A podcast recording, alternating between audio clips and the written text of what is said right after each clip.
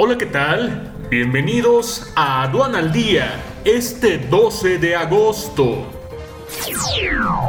Nacional. Iniciativa México, a tu puerta, impulsa a MIPIMES a adoptar el comercio electrónico. Toyota no alcanzará su meta de ventas en México. Facebook limitará la actividad de grupos políticos que se hacen pasar por medios de comunicación.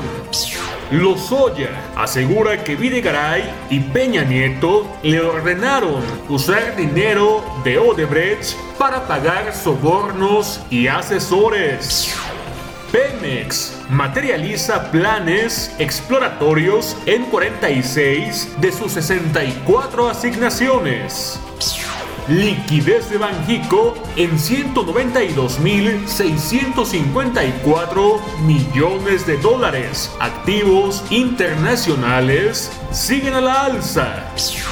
COVID-19 dio de baja 63.400 empleos formales en Nuevo León.